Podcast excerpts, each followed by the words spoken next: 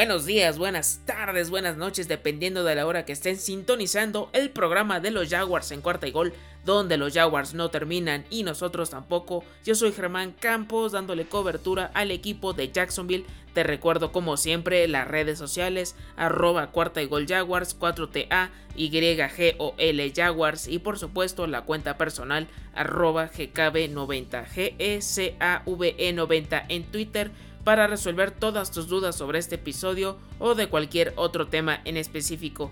En esta ocasión charlamos con Orson G de Cuarta y Gol Bengals para dar la previa del Jacksonville vs Cincinnati que abre la semana 4 de la temporada 2021 de la NFL, Thursday Night Football, Prime Time, ¿qué más podemos pedir? Espero que disfruten este episodio así como lo hicimos nosotros. Recuerda, porque los Jaguars y los Bengals no terminan y nosotros tampoco. Cuarta y gol. Hola, ¿qué tal amigos de Bengals en cuarta y gol? Les saluda como siempre Orson G, pero hoy con una visita bastante, bastante especial y es que como saben, el próximo jueves estaremos recibiendo en la jungla a los jaguares de Jacksonville y por eso decidimos hacer en conjunto con Germán Campos de Jacks en cuarta y gol, pues también un capítulo en el que los representantes de ambos equipos estemos hablando de las incidencias del partido. Germán, ¿cómo estás? Bienvenido. ¿Qué tal Orson? Todo muy bien, un saludo para toda la audiencia de Bengals, de Jaguars y a toda la afición en general de la NFL. Prime Time, Thursday Night Football. Es raro que ambos equipos estén en estas circunstancias, pero mientras estén en estos casos hay que aprovecharlo, hay que disfrutarlo y ya estamos listos para el arranque de la semana 4. Un, formato que te voy a ser franco, Germán. A mí no me encantan los partidos de jueves por la noche. De hecho, se han ganado una muy mala fama de ser partidos eh, un poquito segundones. han habido buenos episodios, no lo niego, pero a, veces eh, es, es, demasiado el partido como que arranca la semana. Es como el abridor, el telonero de un concierto, ¿no? Más o menos, porque ya en 2020 yo el que recuerdo más es el Broncos Jets, cuando estaba Brett Ripien y también incluso hubo un Jaguars contra Dolphins, con el duelo de corebacks de Minshew contra Fitzpatrick. Como que tienen esos toques extravagantes que a lo mejor es lo que llama la atención. Sí, es, como el partido kitsch de la semana, ¿no? Hay experimentos. bueno, también no debemos olvidar que, fueron sede de estos Color Rush, que también eran los partidos en donde se mostraban estos uniformes chillantes. Que por cierto, Cincinnati sale mañana por primera vez en la temporada con la con la camiseta anaranjada, eh, cosa que ya estamos esperando, pero ya no va a ser en formato así color rush como había sido antes, ¿no? Em, así que bueno, pues vamos teloneando la semana, te digo, a mí no me encanta por, este tema, sobre todo de las lesiones, ¿no? Sale eh, este domingo por el lado de... hay, lesiones por los lados, incluso Jacksonville también con algunas contrataciones nuevas, movimientos de la Practice Squad. Eh, Cincinnati llega con dos bajas importantes. Una es Jesse Bates el profundo, el safety, que se va a perder este partido, ya está descartado de manera definitiva. Y T. Higgins, que no ha podido recuperarse aún eh, de la lesión, será Aaron Tate quien, va, quien lo va a estar supliendo en estas asignaturas. Y bueno, Xavier Suafilo, que también eh, ya estaba descartado desde el partido anterior, y se espera el regreso, bueno, la aparición, porque Trey Waynes desde que llegó de Minnesota no ha jugado y se espera que contra Jacksonville sea su debut. ¿Cómo llega Jacksonville en cuestión de lesiones, Germán? Pues hay dos bajas ya confirmadas. La primera de ellas es la del liniero defensivo Roy Robertson Harris. Él no ha podido entrenar durante lo que va de la semana. Y el otro que me preocupa mucho esta situación porque no se le ha visto bien a este jugador por falta de confianza. No sé si esté bien todavía de su lesión de la cadera que sufrió en 2020 de Josh Lambo el pateador no va a estar por problemas personales. Entonces yo creo que le van a dar la, batuta a Matthew Wright, al kicker que acaban de contratar para el Practice Squad. Y también los que están en veremos, todo depende cómo va su evolución. Es de el cornerback Trey Herndon y los linieros ofensivos Cam Robinson y Andrew Norwell, dos de los cinco titulares de la línea ofensiva que en general en estas tres semanas han ido de menos a más, pero a pesar de todo creo que todavía les falta ajustar muchos detalles porque nunca pudieron coincidir durante la pretemporada. Eh, dos equipos que llegan muy distintos a la última vez que se vieron, ¿no? Yo recuerdo en el último partido en donde se enfrentaron estas dos escuadras, pues Marvin Lewis todavía estaba al frente eh, de los Bengals, eh, todavía estaba por ahí un ala cerrada llamado Mercedes Lewis que, que bueno hizo y deshizo con esa escuadra de Saxonville en esa, en esa época que traía una defensiva bastante fuerte y que bueno, eh, se fueron con, si no mal recuerdo, se fueron con un empate de, de ese partido. Y bueno, creo que hoy llegan en circunstancias muy diferentes. Hoy lo que llama la atención es el encuentro de los dos quarterbacks. Es Joe Burrow, la primera selección de colegial del draft de 2020, contra Trevor Lawrence, la primera selección colegial de este año 2021. ¿Cómo llega Trevor Lawrence? ¿Cómo lo ves tras tres encuentros y, ante una defensiva como Cincinnati que sí, incluso a nosotros nos ha sorprendido eh, con el desempeño hasta ahora? De hecho, con mucha incertidumbre, me lo puedo decir, ya que ahorita acumula cinco pases de anotación a cambio de siete intercepciones, que es algo que no, no, me, no me agrada mucho. Por el play calling, eh, a veces el playbook, ciertas decisiones precipitadas, esas jugadas donde ya puede mandar el balón hacia afuera. Hay veces que extiende demasiado la jugada y es cuando llegan los intercambios de balón. Eso no me ha agradado mucho ya está empezando a agarrar confianza en hacer los acarreos eh, por su cuenta. Si no encuentra a, su objetivo, a su target, ya empieza a hacer estos eh, acarreos. Y creo que le falta todavía adaptarse un poco más a los checkdowns para agarrar, eh, retomar esa confianza, porque en los partidos anteriores ha estado buscando mucho los bombazos con DJ Shark. Y si llega a extenderse Marvin Jones o la Vizca Chenault, y ahorita como que este equilibrio con el ataque terrestre, como que le dio un poquito más de solidez pero todavía le falta mucho por demostrar ahorita en la NFL. Marvin Jones, una de las conexiones entre los dos equipos, que bueno, hay que recordar que Marvin Jones llegó a la NFL de la mano de los Cincinnati Bengals. Eh, fue uno de los receptores favoritos de Andy Dalton, especialmente en esas temporadas en las que AJ Green se lesionaba. Eh, ¿Será, será Germán, que Urban Meyer y, Trevor Lawrence todavía no se entienden? ¿Es un proyecto más a largo plazo?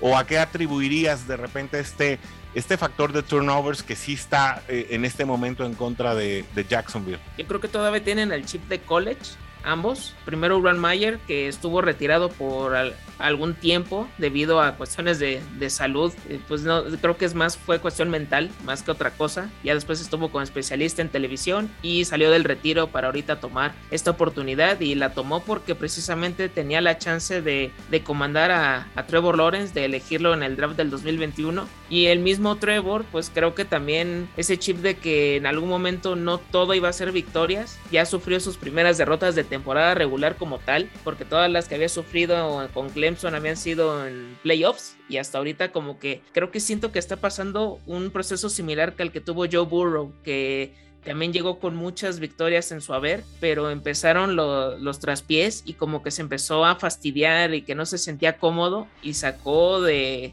tripas corazón y empezó como que a, demostrar de lo que era capaz este Joe Burrow y creo que va por esa vía, creo que puede ir Trevor Lawrence también. Oye, a mí me llamó mucho la atención una jugada del domingo pasado en el partido de Jacksonville y es, es una es una retrasada en la que eh, no se opta finalmente por la carrera, sino que eh, al final Trevor Lawrence, bueno, parece, parece que improvisa un, pase, pero a mí me preocupó mucho ver a la línea, obviamente era la, salida de la jugada, pero en ese momento prácticamente toda la línea defensiva rival perforó, le pasó por en medio a, a la línea de Jacksonville y, fue una jugada, yo creo que por demás emblemática, ¿no? del momento. Eventualmente terminó en una intercepción y creo que habla precisamente de lo que nos estás hablando ahorita. Eh, la línea ofensiva tampoco funcionó el año pasado para Joe Burrow.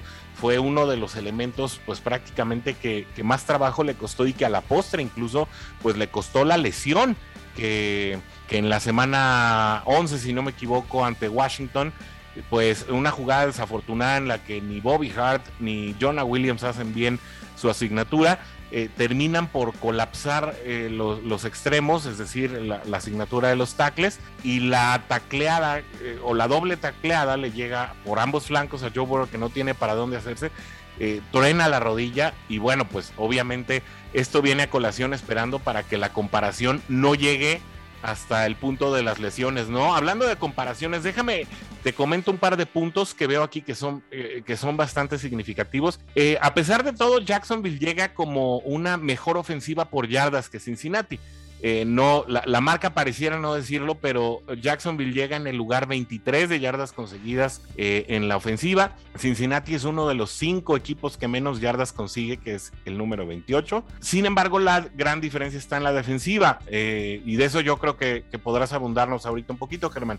La defensiva de Jaguares llega como la número 29 en la liga y Cincinnati llega como la número 8. Por el otro lado, en jugadas de pase, los dos están muy parejos, son la ofensiva 27 y 28 en cuanto al pase y son la ofensiva 18 y 17 en cuanto a jugadas por tierra. Creo que ah, es la defensa, ¿no? El factor eh, crucial para comparar a estos dos equipos. Sin duda alguna, y nada más para cerrar lo de la línea ofensiva y Trevor Lawrence, la jugada que mencionas, el flip flicker, creo que iba bien. flip flicker. Y el que perdió totalmente la marca fue Andrew Norwell. No supo cómo bloquear a JJ Watt. No se comió el, engaño. Y es cuando llega su presión y llega el pick six de Byron Murphy. Se dio la voltereta y todo se, se vino abajo para, para el equipo lo que había hecho. Porque logró contener a DeAndre Hopkins. Tuvieron a los Cardinals con conversión de uno de nueve terceras oportunidades. O sea, hubo muchas cosas a favor,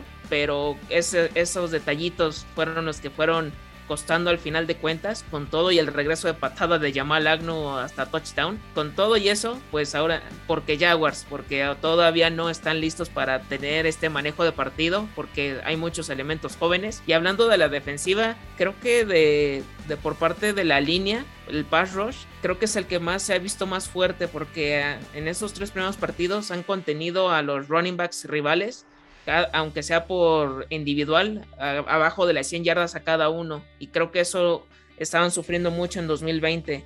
Incluso jugadores como David Johnson, que ya muchos ya no le dan mucho crédito por lo que hizo en 2016, logró revivir contra los Jaguars. Y ahorita en esta ocasión, tal vez James Conner, el mismo Melvin Gordon, Mark Ingram, han hecho en cierta forma estragos, pero han tenido un promedio bajo de, carrera. Eso es lo que me agrada por parte de. Sin embargo, el pass rush presiona mucho al coreback, pero se les escapa al último momento al, al mariscal de campo como Tyrod Taylor, Kyler Murray.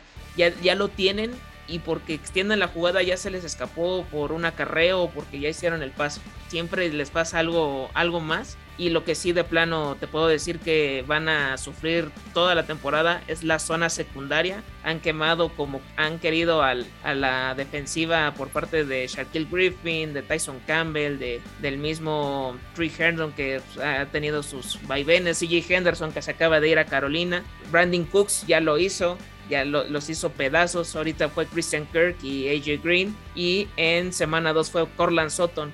Siempre hay uno, es el que como que va aniquilando poco a poco esta zona del campo. Y creo que eso es lo que ahorita está afectando a Jacksonville. Yo, yo creo que se combinan varios factores en los que el juego podría ser interesante e incluso dificultársele un poco a, Cincinnati, eh, precisamente por las situaciones que nos dicen. Eh, bueno, sabemos que Kyler Murray, eh, Tyler Taylor son, son quarterbacks mucho más eh, móviles.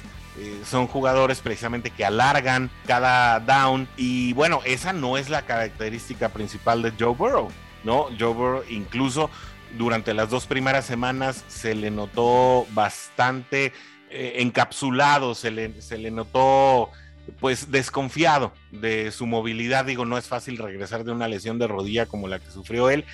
Eh, contra Pittsburgh se animó en un par de ocasiones a, correr por ahí, incluso consiguió un primero y down eh, por piernas. Sin embargo, eh, no creo que vaya a ser la constante de que Joe Burrow vaya a estar buscando un hueco por el cual moverse y si le, y si le llegan por los lados Em, es decir, si los tackles que hasta este momento, que son Jonah Williams y Riley Reeves, se han comportado bastante a la altura, de hecho no han, no han concedido hasta el momento ni presiones ni capturas, ninguno de los dos, si, si esta situación no se refrenda este jueves por la noche, Joe Burrow te podría tener eh, muchísimos problemas. Y además, bueno, también está la situación de Jackson Carman, que además era el, el, el GAR protector de Trevor Lawrence en el colegial apenas hace unos meses, que también va a estar a cargo de, cuidar a Joe Burrow y que además va a estar pues tratando de refrendar esta, e, esta buena actuación que tuvo contra Pittsburgh, que, que bueno, un poco engañosa porque había bastantes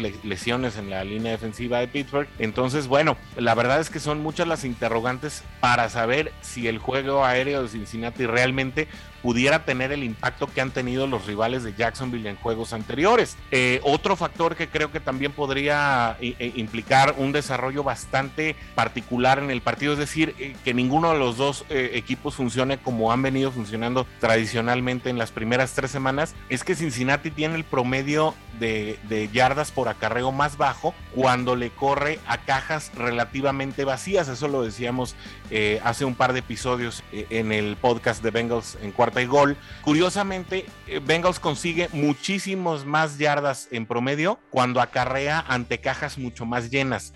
No parece normal, incluso pues pareciera, pareciera muy eh, dicotómico, pero así es como, como están sucediendo ahora las cosas. ¿Cómo crees que pudiera eh, funcionar o afectar el desempeño del partido una, una situación tan extraña como esta? Creo que también puede tornarse pues, ahora sí que con dos caras de la moneda, o sea, que no sabes cómo puede reaccionar ahorita la, la defensiva que también se ha visto mermada, ahorita también con muchas lesiones, ya sea por alguna molestia, porque estén en el protocolo de, de esta enfermedad. Puede ser también factor tanto para Joe Mixon como para James Robinson. Mm, han ido de menos a más, creo yo. Mucho más el James Robinson, que es el que no le habían dado antes el rol importante. Y el que sí yo le veo un caballo de batalla por completo es este, este Joe Mixon, que tuvo 18 acarreos, 90 yardas el partido pasado. Aunque lo que pueden a lo mejor tener como un factor sorpresa es recurrir a Chris Evans, que es el que vi que están, han estado utilizando un poco más en situaciones aéreas. Y creo que ese puede ser el,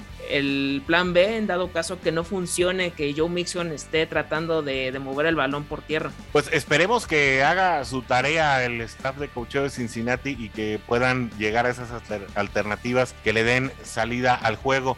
¿Cuál crees tú, Germán, que sea la mayor fortaleza con la que llega eh, Jacksonville a enfrentar a Cincinnati en su casa? Llega ahorita que ya están equilibrando un poco más su, juego. Antes, eh, en los dos primeros partidos, fueron con todo por, por los pases. De hecho, el primer encuentro fueron 51 envíos de Trevor Lawrence. Creo que para su primer duelo en NFL fueron demasiados. Y creo que lo han ido bajando el ritmo. Ahorita nada más lanzó en 34 veces. Creo que hasta eso está decente, así se puede decir así, y que ahorita va a tener más armas a la ofensiva. Se agrega Tavon Austin, que ya salió del Injury Reserve, y también la llegada del end Dan Arnold, que hablando de de esta posición, cómo han sufrido los Jaguars, que si, si no se les va a otro equipo como Josh Oliver, si no se les lesionan como Jason Shaughnessy, han sufrido más que nada en esta posición. Desde Mercedes Luis creo que no ha habido algo parecido y creo que eso pudiera, yo creo que beneficiara al, al mismo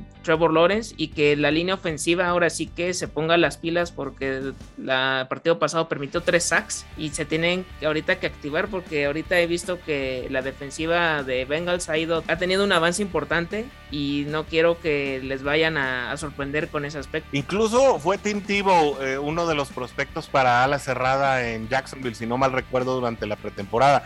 Eh, obviamente era una situación que no iba a prosperar, pero bueno, quedó para el anecdotario, ¿no? Sí, no, ese fue ya el, la venta de, de jerseys al por mayor y uno de los tantos episodios negros que ha tenido esta nueva administración desde Trent Balky, lo de Chris Doyle, entre otros movimientos que realmente ojalá no, espero que no vuelvan a pasar. No me extrañaría que en dado caso que ya que cuando la temporada esté totalmente perdida, veamos a Urban Mayer o a cualquiera de los jugadores más involucrados en la empresa que es por parte de la familia Khan, que es All Elite Wrestling. Así que estén más, más movidos en eso que en el mismo fútbol americano. Eh, ojalá no sea el caso, ¿no? Hemos eh, visto ese tipo de situaciones en otros años, obviamente en otros contextos y, con funcionamientos diferentes, pero estas historias normalmente no terminan bien. De lo que decías de la defensa de Cincinnati, creo que sí es, es el factor con el que eh, mejor llega argumentado hacia un partido en el que creo que todo mundo está con los ojos puestos en el duelo ofensivo. Obviamente el duelo de quarterback siempre va a llamar la atención. Eh, sin embargo, creo que una vez más es la defensiva la carta fuerte de Cincinnati. Si logra contener una vez más al, al rival por debajo de los 13 puntos, creo que será muy, muy factible que Cincinnati pueda quedarse con el juego en casa y ponerse sorprendentemente con una marca de 3-1 que creo que nadie hubiera esperado eh, previo al inicio de la campaña. Sin embargo, bueno, en, estos primeros eh, tres encuentros, Cincinnati ha logrado someter a los rivales eh, prácticamente a un touchdown y un par de goles de campo como máximo. no hay que olvidar que contra los Osos de Chicago, 7 de los 20 puntos que anotaron fueron por un pick six. Entonces, bueno, esa, esa situación está descartada por parte de la defensiva. Eh, de manera que, bueno, si también eh, logran descifrarle el sistema Urban Meyer y desarmar a Trevor Lawrence, que obviamente viene muy motivado para enfrentarse y mostrar esa superioridad ante un eh, rival un poco todavía de la categoría y con el que se vio hace un par de años y con el que tuvieron una rivalidad interesante también en el colegial, pues obviamente va a haber mucha motivación. Creo que Burrow no llega con esa misma, con esa misma chispa. Hemos visto a un Burrow mucho más serio, mucho más sobrio durante esta temporada, incluso no llega con muchas yardas por aire, ha sido mucho más efectivo, aunque fíjate que en zona roja, en este momento es Joe Burrow el mariscal de campo con mejor eh, rating de quarterback en toda la NFL y eso bueno sí hay que sí hay que ponerlo a notar. Es decir se ha enfocado más en ser efectivo y en sacar las series ofensivas eh, de manera que se traduzcan en puntos a realmente destacar con las yardas. Creo que si esto sucede pues podría ser una combinación positiva para Cincinnati pero todos estamos esperando el bounce back de Jacksonville, que, que definitivamente no es un equipo que eh, esperemos se vaya a ir con el mismo récord del año pasado. Ojalá que no, porque ya después del 1-15, que ya ha sido la peor temporada en la historia de la institución, creo que peor no puedes quedar. Ya acaso, si acaso sería que llegues al 0-17 ya con el partido extra, pero ya sería tocar fondo y no sé qué harían en dado caso que lleguen a esa situación. Lo que también me quiero destacar es que la facilidad que tienen los dos equipos para llegar a zona roja, creo que es más fácil para Bengals que para Jaguars. Les ha costado para mí mucho poder mover el balón y han sido luego por indisciplinas de la línea ofensiva, holdings, que ahora sí que van caminando bien y por alguna distracción llegan a entorpecer todo y ahí ya se queda sin más la, la, ofensiva. Aparte creo que a pesar de la ausencia de T. Higgins, siento que lo que puede hacer Jamar Chase, eh, Tyler Boyd, eh, CJ Usoma, creo que pueden hacer daño para la secundaria que todavía está muy, muy débil y a pesar de que ya llegó Neville Lawson proveniente de las Vegas Raiders, creo que con todo y eso tienen mucha mucha ventaja en ese aspecto si no llegan a presionar a, Joe Burrow. Ahorita, como dices, es más como de un coreback de, bolsillo que no llega a extender tanto la jugada y ahí puede ser una clave tratar de hacer más la presión hacia, hacia él porque si no creo que ahí no, no va a haber ninguna solución que pueda ayudar a Jackson. Sí, creo que Jacksonville tiene que ser muy efectivo en cerrar los carriles para el, para el corredor, en este caso como dices, para Joe Mixon y estar muy atento de los avances cortos. Creo que será un recurso que utilizará mucho Cincinnati. Tocaste un punto fundamental y es el ala cerrada, CJ Usoma, que prácticamente no ha sido utilizado eh, en, esta temporada. Son cuatro o cinco pases los que recuerdo que ha recibido de poco yardaje, salvo ese, ese pase contra Minnesota providencial que pone la mesa ya para el gol de campo de Ivan McPherson, pero no ha sido factor todavía el juego de las alas cerradas. Incluso nos hemos encontrado estas formaciones de 12 donde pues Drew Sample sale específicamente con la asignatura. Drew Sample es el otro ala cerrada, ¿no? El ala cerrada número 2, que sale específicamente con la asignatura de, de bloquear. ¿no? E, es una simulación lo que, lo que hace cuando Drew Sample sale a carrera. Él prácticamente está para ayudar a la línea en el, en el lado más débil. Y creo que si, si Cincinnati llega a saber desesperar y alcanzar a la línea defensiva rival, podría tener aspiraciones, pero creo que si no sabe hacerlo, podría tragar mucho aceite en casa y sin duda, aunque algunos expertos digan que en el papel es un juego decantado, yo creo que va a ser un juego muy parejo, como dices, con mucha explosividad, tal vez no, no con tanta, eh, no con tanta espectacularidad todo el partido, pero sí con muchos o con una cantidad interesante de destellos que por momentos van a eh, que por momentos van a hacer pararse a la afición. Eh, ¿Dónde es peligroso Cincinnati? Te lo voy a decir y es muy raro, porque no estamos acostumbrados a ver a los bengalíes en este tenor. Cincinnati es peligroso una vez que cruza la, la media cancha, ¿no? Una vez que cruza la yarda 50 ahí es posible que te suelte un, bombazo con Jamar Chase. tres de sus cuatro anotaciones de este año han sido arriba de las 34 yardas. Esto es, eh, esto es notorio porque, bueno, eh, difícilmente te esperas una jugada muy peligrosa por ahí en los albores de la yarda 40. Sin embargo, esto ha sido un factor que que consistentemente durante los eh, primeros tres partidos han sabido combinarse Chase Burrow, pero si, si Cincinnati empieza sus ofensivas en la yarda 15, en la yarda 10, eh, muy retrasado, eh, a veces le cuesta precisamente llegar al otro lado de la cancha em, si, no echa mano de jugadores como bien apunta Tyler Boyd. Entonces creo que ahí puede estar una clave interesante para los Jacksonville Jaguars. Germán, pues se nos está acabando prácticamente el tiempo. ¿Con qué te gustaría cerrar este episodio en conjunto? El primero, espero, de muchos de estos dos equipos en cuarta y gol. En dado caso que el duelo se llegue a cerrar, que sea un duelo, no sé, de 7 puntos o menos, como que incluso lleguen a estar empatados. Creo que los equipos especiales, los kickers van a ser claves y eso yo ahorita yo le veo más ventaja a Cincinnati, por lo mismo que no va a estar Josh Lambo, eso puede ser un factor importante. Los punters también depende, eh, Logan Cook ahorita ha sido lo mejor del equipo con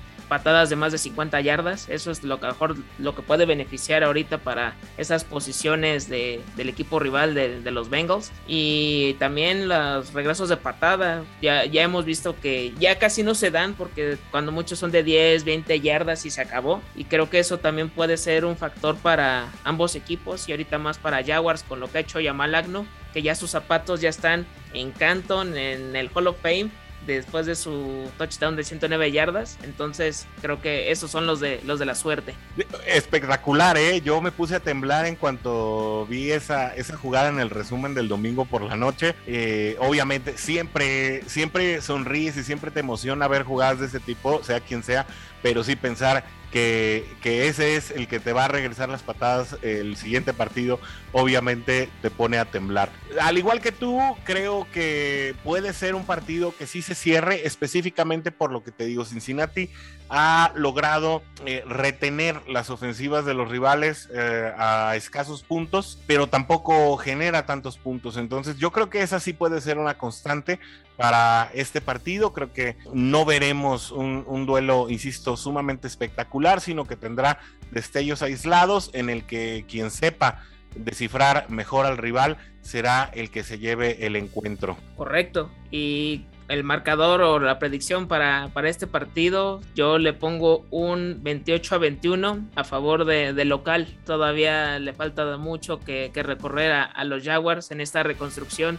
de, desde el staff de cocheo, jugadores y hasta la administración. Yo eh, anticiparía un 17-13, eh, donde pues sí, a lo mejor Cincinnati podría llevarse este partido, pero donde tal vez ese 17 venga muy, muy al final del encuentro eh, y nos tenga nerviosos absolutamente a todos. Eso es lo que yo pronostico. Así es, Orson. Y bueno, esto fue todo por hoy. Muchas gracias por acompañarnos en esta previa del Jaguars versus Bengals del Thursday Night Football, semana 4 ya de la temporada 2021. No se olviden de seguirnos en nuestras redes sociales, arroba cuarta y gol Jaguars, arroba cuarta y gol Bengals. De igual manera, la cuenta personal, arroba GKB90, GSAVE90 en Twitter, quejas, sugerencias, lo que ustedes quieran, ahí estamos al pendiente. Todo el contenido de, de cuarta y gol de Facebook, Twitter, Instagram, YouTube, TikTok, lo que ustedes quieran, ahí está disponible y la cobertura de la mayoría de los equipos de la NFL también está disponible con podcast de unos dos o más episodios, puede ser así más o menos. Yo soy Germán Campos, me acompañó Orson G en esta ocasión, porque los Jaguars y los Bengals no terminan y nosotros tampoco. Cuarta y gol. ¡Juday!